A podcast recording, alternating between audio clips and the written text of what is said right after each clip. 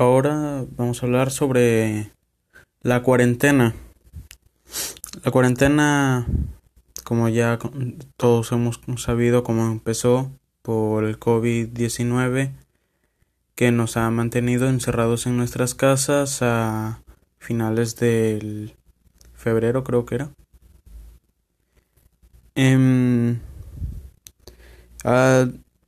con esto de la cuarentena al inicio ya saben cómo, la gente se alarmaba. Hubo personas que compraron un montón de papel de baño. Pero lo que voy a hablar sería más bien de, de cómo estamos ahora, ahora mismo, cómo nos sentimos, cómo estamos, cómo, hemos, cómo nos ha estado pasando durante esta cuarentena, no sobre, no sobre, no de las típicas cosas que vemos en en Internet. Durante esta cuarentena ha, ocurrido lo, por así decirlo, lo normal, muchos se han adaptado. Ha, ha, habido personas que perdieron su trabajo, ya sea porque por la cuarentena tuvieron que disminuir personas o ya sea porque jefes de empresas aprovecharon aunque no lo parezca, pero sí es verdad. Algunos familiares les lamentablemente les pasó eso. Aprovecharon eso y despidieron gente de más. No sé exactamente de qué les sirva, pero pues es que sí ha ocurrido con la excusa de por la cuarentena hay otras personas que ya han tenido que iniciar su, propio, su propio trabajo entre familia, pues para conseguir dinero de algún lugar, ya que por la cuarentena no han podido trabajar o les pagan menos o con excusas de que su pago llegará después. Esta cuarentena también afectó a, a los niños, alumnos, por ejemplo, que como ya muchos de, muchos alumnos, compañeros,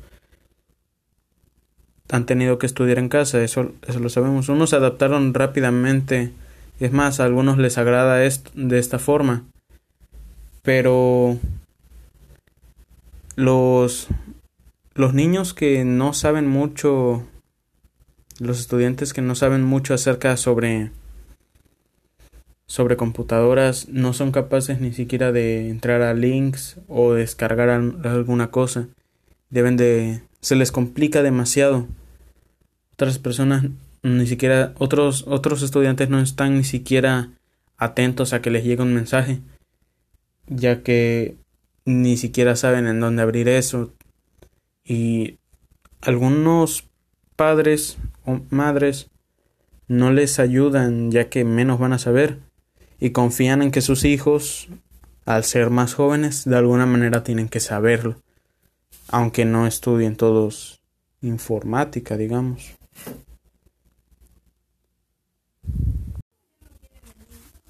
Siguiendo con el tema de la cuarentena, como seguía, esto también afecta a niños pequeños, pese a que ellos no, no tengan que hacer o, algo importante fuera de, de sus casas, sí les afecta, digamos, de manera sentimental, ya que no entienden por qué no pueden salir o se les dificulta en sus estudios, no pueden salir a jugar con sus amigos o en sus estudios, ya sea porque un ejemplo es mi hermano menor, que estoy en una primaria. A él le pusieron unas clases a través de televisión. Debe de ver un canal a cierta hora y ahí le enseñan. Pero lo malo de esto es que no puede hablar con un maestro. No, si tiene una duda no puede, no puede preguntar. Y yo a veces me siento a su lado de que no tengo nada que hacer ya que él usa la televisión, el único medio de entretenimiento que tenemos y por esta cuarentena aparte no a veces no podemos pagar por el internet así que a veces me siento ahí o a veces hasta lo ayudo en su tarea y veo que la manera de explicar que tienen en la televisión sí es buena, pero pero no no se aprovecha. Tienen buenos maestros que sí explican bien, pero al mismo tiempo malgastan su tiempo. Ya sea, por ejemplo, muestran una escena de matemáticas y la unen con un juego. Yo digo que eso está bien, unir cosas para atraer la atención de niños y que no, no se distraigan. Después de todo están en su casa, se pueden distraer casi con todo. Pero al mismo tiempo usan métodos métodos de atención para los niños que ya a veces ni siquiera tienen que ver con la tarea. Por ejemplo, se ponen a jugar con alguna pelota mientras hacen alguna multiplicación. no creo que sea la manera correcta para enseñarle a un niño. O incluso cuentan una historia importante, pero de una manera muy muy acortada. No, no enseñan bien los nombres. Los nombres o los o se pasan algunas cosas importantes de las historias que cuentan. Siguiendo con el tema de la cuarentena, como ya dije, esto, esto solo voy a mencionar los casos pequeños, los que normalmente no anuncian por internet o que no son muy reconocidos y solo conocidos por la minoría. Otro caso sobre esto sería sería la gente que que no cree en esto de del COVID-19.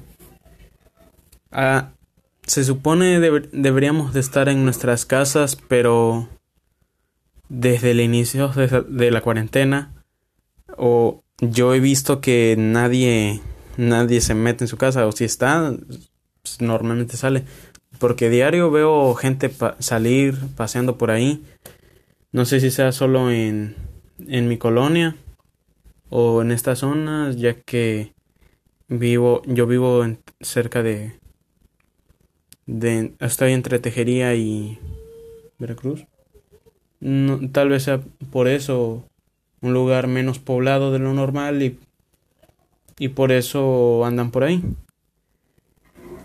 Todo el tiempo hay gente, incluso veo que hay fiestas, no, no respetan la cuarentena, pero creo que es algo normal entre ellos, digo yo.